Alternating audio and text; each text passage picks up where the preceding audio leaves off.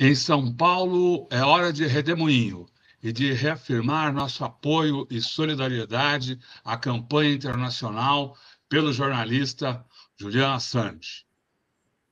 No redemoinho de hoje, nosso tema são as questões internacionais.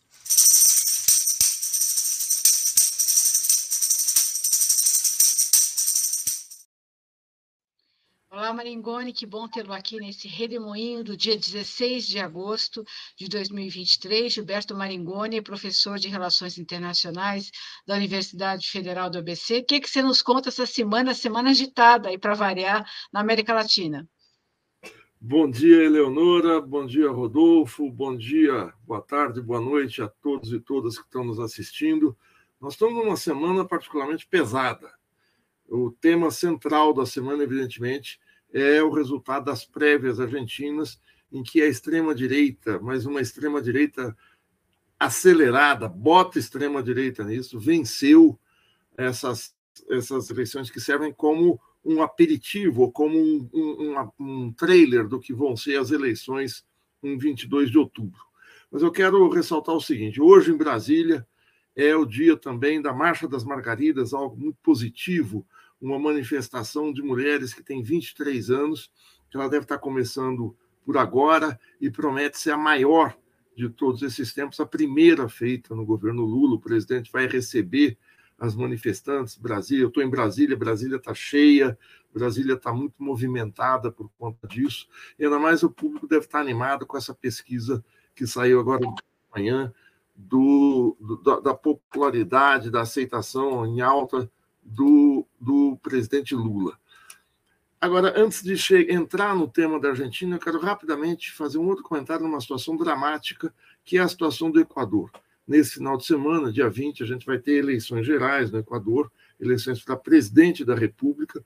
A, a situação do país é muito delicada. O presidente Guilherme Lasso, em junho, diante de, de em junho, não, em maio, em, diante de três pedidos de impeachment, uma minoria que ele tem na Assembleia Nacional, resolve usar uma prerrogativa constitucional que é, é suspender o parlamento, quer dizer, fechar o parlamento é, e convocar novas eleições e convoca novas eleições para a presidência da República, um mecanismo conhecido como morte cruzada. No Equador, como no Peru, vigora um parlamentarismo meio torto em que o presidente da República tem essa possibilidade, ao mesmo tempo em que o Congresso também tem muitos poderes. E a situação lá, vocês têm acompanhado desde a semana passada, faz uma semana, é a de estado de exceção por conta do assassinato de um dos candidatos, o jornalista Vila Vicêncio, que que estava entre quarto e quinto lugar na disputa, e é uma situação muito estranha, porque à frente de todas as pesquisas, embora elas sejam um tanto díspares, você tem candidatos que estavam numa posição e migram para outra, num, conforme a pesquisa que se analisa, mas entre os oito candidatos, as duas, os dois candidatos que estão disputando a frente, a dianteira das pesquisas, são candidatos progressistas ou de centro-esquerda, que são a Luísa Gonçalves, apoiada pelo ex-presidente Rafael Correia, e o Iacu Pérez, apoiado por parcelas do movimento indígena. O Equador é um país que tem uma presença étnica dos povos originários muito grandes. E é nessa situação em que a direita está do terceiro lugar para baixo, em que acontece o assassinato, que tem que ser condenado, por exemplo, da brutalidade que começa a cometer a política no Equador nos últimos anos, dominado por governos de direita, em que os seis candidatos de, de direita fazem uma performance muito ruim. E esse, isso, esse estado de exceção pode embaralhar, porque ele proíbe reuniões, ele permite à polícia entrar em casas, em residências, sem mandato judicial, impor censura à imprensa, enfim, fazer eleições muito restritas. E elas estão mantidas. A situação está muito difícil, não tem pesquisa, mas o que se diz no Equador, houve um debate ontem, é que a Lúcia Gonçalves continua na frente, a conferir no domingo. Mas a grande bomba, e eu digo bomba, no momento em que a gente é, fala muito de, de Oppenheimer, de bomba atômica, mas é uma bomba mesmo, quase como isso tivesse acontecido, é o resultado das primárias argentinas. Desde 2011, a legislação eleitoral do país coloca como prévia para que a campanha eleitoral seja filtrada, ou seja, os candidatos com maior chance só cheguem a colocar seus nomes na disputa, você, você elimina os candidatos que estão lá com um ponto, um ponto e meio, para não ficar aquele embaralhamento na campanha. Esse filtro é um filtro democrático, em que todos os eleitores do país podem votar em quaisquer candidatos, de preferência deles, para preencher a chapa, as chapas dos partidos. É um voto obrigatório. E essa votação contou com a participação de 69% do eleitorado. Num país também em que as pesquisas são muito incertas, elas oscilam muito, a confiabilidade nas pesquisas não é tão alta como no Brasil, por exemplo, essas prévias sagraram, como vocês sabem, o candidato de ultradireita, o candidato mais à direita que Bolsonaro, se é que isso é possível, chamado Javier Milei.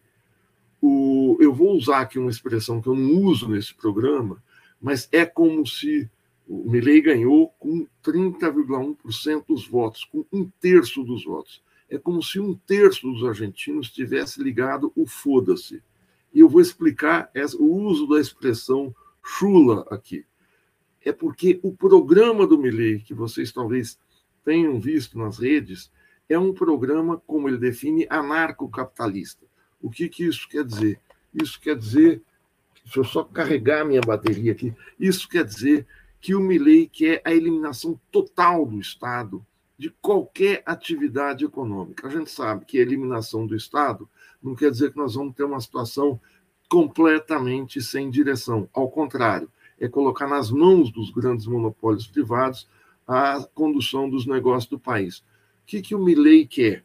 O Milley quer, em primeiro lugar, eliminar a maioria dos ministérios, a grande parte dos ministérios, ele quer extinguir Ministério da Educação, Ministério da Saúde, ele vocifera contra o, o, o, a justiça social, mas mais do que tudo, ele vem com uma proposta aparentemente muito radical, que é a proposta de acabar com o peso argentino e dolarizar a economia. E diz: eu quero pessoalmente dinamitar o Banco Central. Ah, o, o circo de horrores do ponto de vista de quem é democrata, de quem tem alguma coisa na cabeça, é, se completa com a possibilidade de venda de órgãos, diz ele. São negócios entre pessoas adultas, responsáveis, e quem está vendendo e quem está comprando sabe o que está fazendo, e isso não é problema. Ele aventa até a possibilidade de venda de bebês. É, é, é uma, é uma coisa assim, pode parecer uma, uma, uma cena de um filme surreal, um filme totalmente fora da realidade, mas o Milley continua indo às TVs depois da eleição, radicalizando a sua fala e usando uma terminologia como o Bolsonaro usa, dizendo que se não tivesse havido fraude no processo das prévias, ele teria 35% dos votos, teria, teria mais do que teve, e ele já se coloca dizendo o seguinte: Alberto Fernandes, presidente atual, não vai terminar o mandato e eu estou preparado para assumir antes do tempo, como se ele já tivesse eleito. Qual é o quadro eleitoral? Qual é o quadro que ficou das prévias? O quadro que ficou das prévias também saiu em todos os sites, mas é bom a gente colocar aqui. O Milley teve 30,1% dos votos, surpreendendo pesquisas, que eu disse que na Argentina são muito complicadas, que davam conta dele ser uma espécie de pastel de vento. Ele rompe no primeiro semestre desse ano numa, numa trajetória ascendente e chega a 26% dos votos ali por abril, maio, era o mais alto entre todos os candidatos.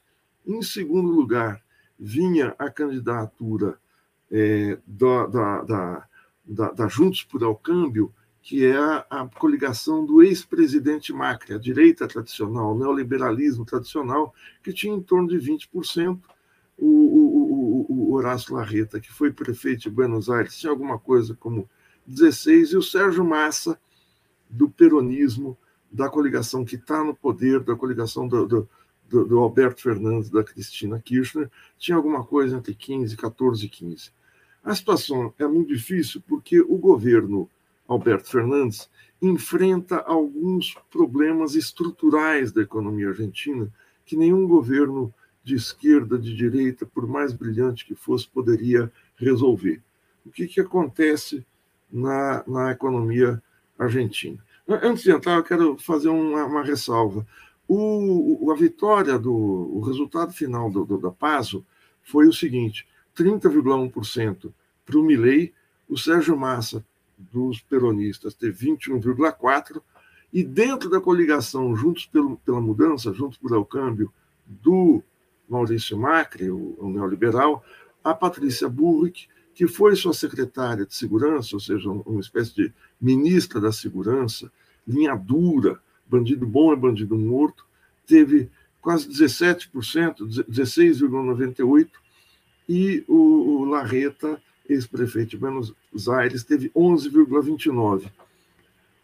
Qual é o quadro colocado? O quadro colocado é o seguinte: o candidato peronista, que era dado como morto no primeiro semestre, consegue ter, ser, ter uma boa performance, ultrapassa a coligação do Maurício Macri, dizia-se que ele estaria fora, quase que fora desses dois primeiros, porque a situação deu uma pequena melhorada, a situação econômica deu uma pequena melhorada na Argentina nos últimos meses, porque a Argentina conseguiu pagar parte do empréstimo do Fundo Monetário Internacional. Já volto a esse assunto, eu quero falar desses números ainda antes de entrar na economia argentina. O, o fato é o seguinte: se a gente for olhar a coligação, a extrema-direita tem 30% dos votos, a direita, o peronismo tem 21,4%, e a coligação do, do, do, do, do, do macrista tem 28,27%. Vamos colocar pela ordem. Extrema-direita tem 30%, direita tem 28% e a coligação peronista tem 21%. Acontece que se a gente fizer a combinação dos votos para um segundo turno, ou para uma, para uma eventual é, soma no primeiro turno, uma aliança eventual no primeiro turno, a gente vai ter o seguinte: vamos somar os 30% dos votos do Milley com 28% da coligação de direita. Então, a direita com a extrema-direita, em tese, tem 58% dos votos.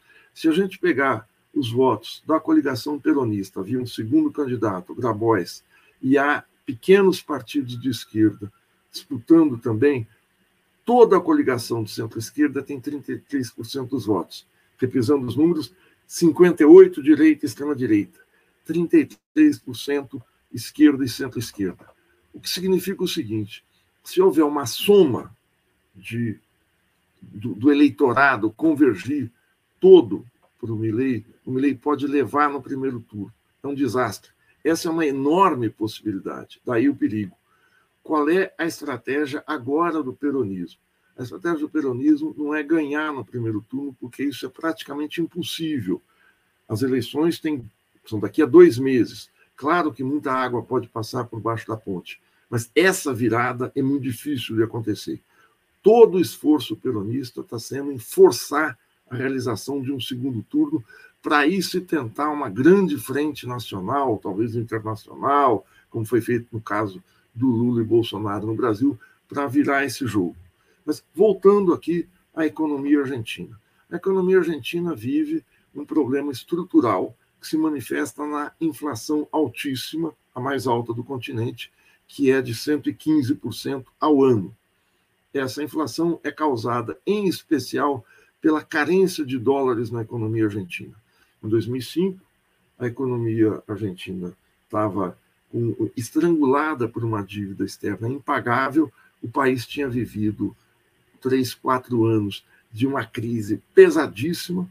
A gente sabe, nos anos 90, o presidente Carlos Menem tinha estabelecido com um plano cavalo uma paridade entre o peso e o dólar essa paridade era feita a partir do ingresso de dólares para as reservas cambiais do Banco Central, para o país ter condições de ter uma moeda que, embora não fosse uma moeda plenamente conversível, era uma moeda que constitucionalmente, eles colocaram na Constituição um peso vale um dólar.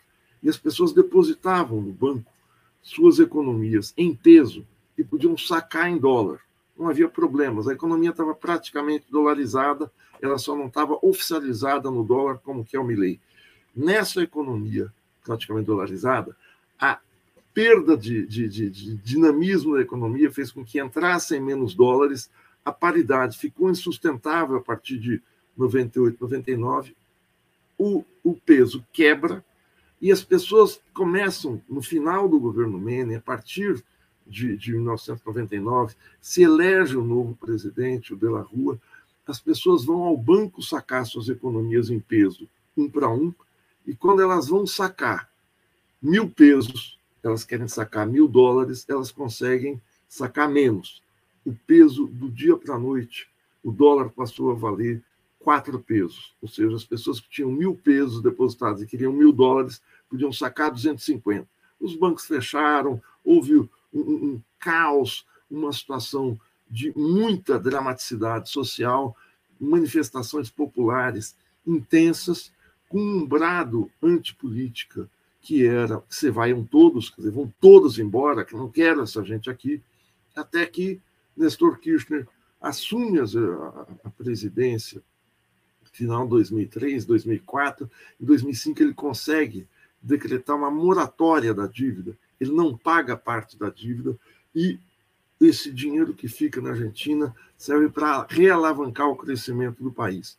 Se isso foi positivo internamente, a história é mais longa que essa, eu estou resumindo muito, ela limou, ela eliminou a possibilidade da Argentina acessar agências internacionais de crédito. O que quer dizer isso? A Argentina não conseguia mais dinheiro emprestado em dólar. Ela tinha que gerar dólares, ou por investimentos diretos na sua economia, ou por exportações. Enquanto a economia mundial estava crescendo até a crise de 2008, foi possível equilibrar e crescer a altas taxas. A Argentina cresceu naquele período. Depois de 2008, especialmente depois de 2014, a situação ficou muito dramática e o país começa a ter surtos inflacionários, começa a ter crise no seu balanço de pagamentos. Em 2015, elege-se a coligação da direita neoliberal do Maurício Macri, a mesma da Patrícia Burrick, a mesma do Horácio Larreta, e ele faz um empréstimo junto ao Fundo Monetário Internacional de 57 bilhões de dólares. No meio do seu governo, a pobreza avança tremendamente. 30% a mais da população fica abaixo da linha de pobreza. A inflação é, dá, dá um salto de quase 40 pontos. E esse empréstimo, o Fundo Monetário só faz apresentando à Argentina condições ou contrapartidas duríssimas. São pagamentos estritos que não podem ser atrasados, sob pena de penalizações várias do país no terreno internacional. E essa herança pesada fica para Alberto Fernandes, que não tem dinheiro no Tesouro para fazer, para conseguir rolar essa dívida novos empréstimos, são a tentativa de fazer novos empréstimos junto ao Fundo Monetário, alguns se conseguem, outros não. Essa imposição do fundo adentra o governo Alberto Fernandes, que começa já numa, numa situação de crise inflacionária muito pesada. Alia-se a isso a maior seca que a economia argentina, que o, que, que, que o campo argentino sofreu desde os anos 60 a produção. A Argentina é o maior exportador de soja processada, o maior exportador de trigo do mundo. O ano passado, as exportações de trigo caíram pela metade, trazendo uma contração do PIB no setor agrícola muito grande. Agora, se a gente está falando em PIB, dizer, essa crise inflacionária, pela carência de dólares, pela necessidade de internalizar dólares, tem um efeito muito curioso. A Argentina foi impactada, como o Brasil, pela pandemia, mas ela teve uma contração é, forte na sua economia em 2020, de 10%, mas em 2021 a economia cresce 10,4%, ou seja, ela recupera o terreno anterior, em 2022 cresce 5,2%. A economia não está em recessão. Por isso você vai a Buenos Aires, você não vê gente na rua. Você não tem uma alta de um, de um, drama social que já é, já é grande, porque as pessoas não conseguem pagar boletos com inflação dessa natureza. Mas a economia não está se retraindo, a economia não tem dólares. O problema é a inflação, que, claro, impacta a vida das famílias, impacta a vida das pessoas muito pesadamente. E é essa percepção da crise, da retração na agricultura, de crise, na, na, na, na é, é, é, é, crise generalizada por, pela herança do macrismo, faz com que o governo Alberto Fernandes seja, na economia, um governo medíocre mais do que um governo medíocre, um governo que tenta resolver os problemas da população de alta nas contas de luz, alta na alimentação, através de subsídios, de programas sociais focados, como Bolsa Família, como auxílios emergenciais. No entanto, esses subsídios, o Tesouro não tem como aguentar essa, esses subsídios por um problema básico. Toda a dívida argentina, toda não, mas 75% dela é nominada em dólar. Ao contrário do Brasil, que pode pagar em reais a sua dívida, a Argentina precisa gerar dólares para pagar essa dívida. Não tem dólar. Daí aparece nessa situação em que o Alberto Fernandes percebe que não vai conseguir nem chance de reeleição, ele se retira da campanha, Cristina Kirchner não assume uma candidatura com receio de perder, e o ministro da Economia assume. Ou seja, ele, ao mesmo tempo, é quem teria o poder de mudar a situação, mas ele é vidraça. É um candidato problemático nesse sentido, independente de quem seja o Sérgio Massa. E é nisso que aparece o Milley com soluções extremadas como essa de dolarizar. Oi, Marigoni deu uma, uma interrupção no seu som. A última frase, independentemente de quem seja o Sérgio Massa. Independentemente de quem seja o Sérgio Massa, o fato dele ser o ministro da Economia de um país em crise o coloca como vidraça nessa situação. E mesmo sendo vidraça, ele teve esse desempenho. Esse desempenho, ou seja, um desempenho razoável. Não é, um, não é nenhum desempenho brilhante. É muito difícil o Massa ganhar, mas a situação de entrada do Milley na, na Casa Rosada, no, no governo, vai acarretar a implosão do Mercosul, ele não quer Mercosul, ele já disse que não vai, de segunda-feira, numa entrevista de televisão, que não quer mais a China como parceiro. O, o, o, o, âncora, o entrevistador, pergunta: Mas a China é o nosso maior parceiro comercial? Não importa, nós vamos fazer negócios com o Ocidente. É, vai retirar a Argentina de todos os acordos de integração regional, ou seja, para o Brasil é um desastre também essa situação na Argentina. É um problema para o governo brasileiro é um problema para a China, é um, grande mercado, a China tem muitos investimentos na Argentina, sabe-se lá o que o Massa pode fazer. Agora, as notícias que a gente tem da imprensa internacional, da, da Economist, do Wall Street Journal, do Financial Times, é uma tentativa de naturalizar o fascismo. Isso é algo realmente é, é, é, escandaloso. Ou seja, a grande imprensa capitalista que expressa vontades do sistema financeiro não vê o, o Milley como problema. Parte do, do empresariado vê, percebe, tendo a experiência com Bolsonaro, que isso pode se tornar um problema mais adiante, mas alguém que promete privatizar tudo, entregar ciência e tecnologia ao setor privado, entregar educação ao setor privado, entregar saúde toda ao setor privado, transformar a Argentina num laboratório pior do que foi o Brasil sob Bolsonaro, que é praticamente eliminar o Estado, você fazer mudanças irreversíveis e tal, o empresariado acha ok, acha ok. Pensando na Argentina, que já foi há 100 anos a quinta maior economia do mundo, maior que a da França, no auge da economia da carne, na, no auge das exportações de, de carne para a Europa, com, com a oligarquia agrária argentina, que era uma das mais ricas do mundo.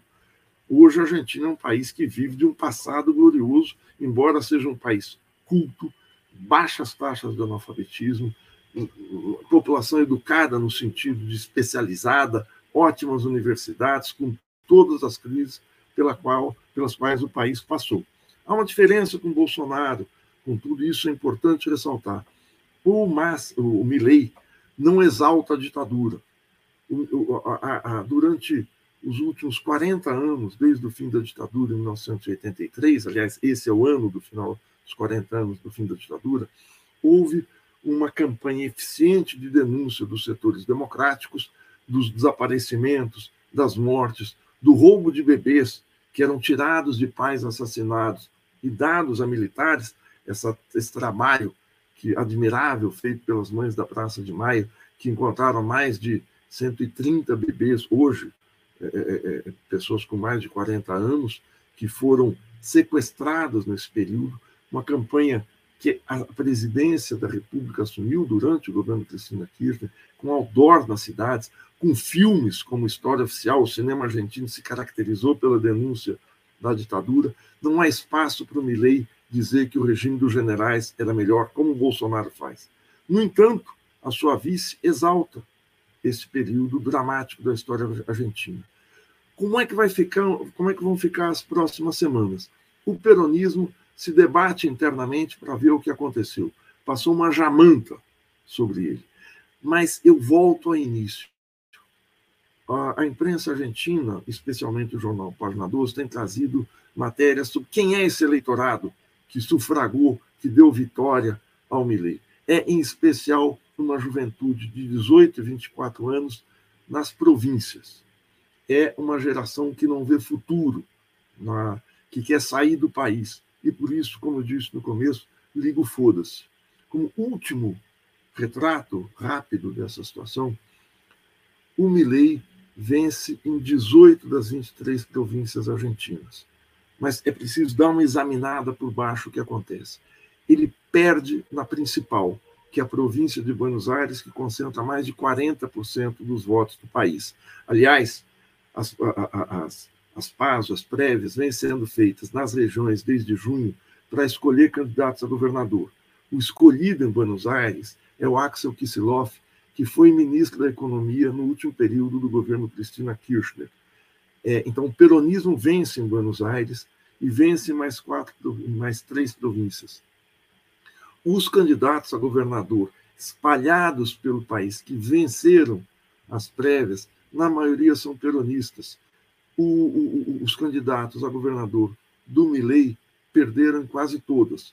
Isso é algum refresco? Não. Em especial porque o Milei é um fenômeno não de máquina partidária, mas como Bolsonaro que se coloca acima das estruturas vigentes e que, por isso, é mais uma afirmação que expressa um cansaço, uma, uma um rechaço à política, à antipolítica.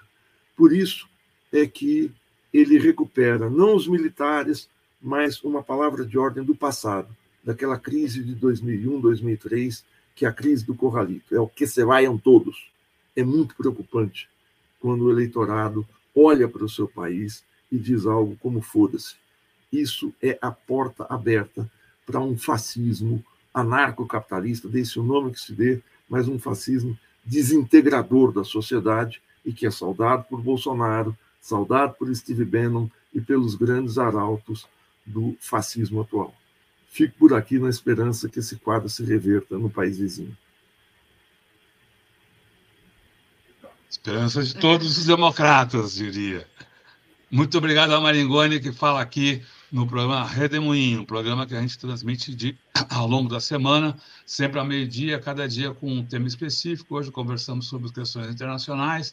Amanhã a gente volta ao meio-dia. Hoje tivemos um horário especial aqui no Redemoinho de hoje. Amanhã a gente volta ao meio-dia com a, a professora Ângela Carrato falando sobre as relações entre poder e mídia. Bom dia, Marigone, boa tarde, boa tarde a todos, bom dia a todos que estão nos acompanhando e que seguem conosco pela internet afora. Tchau, pessoal. Tchau, tchau Marigone. Tchau, tchau.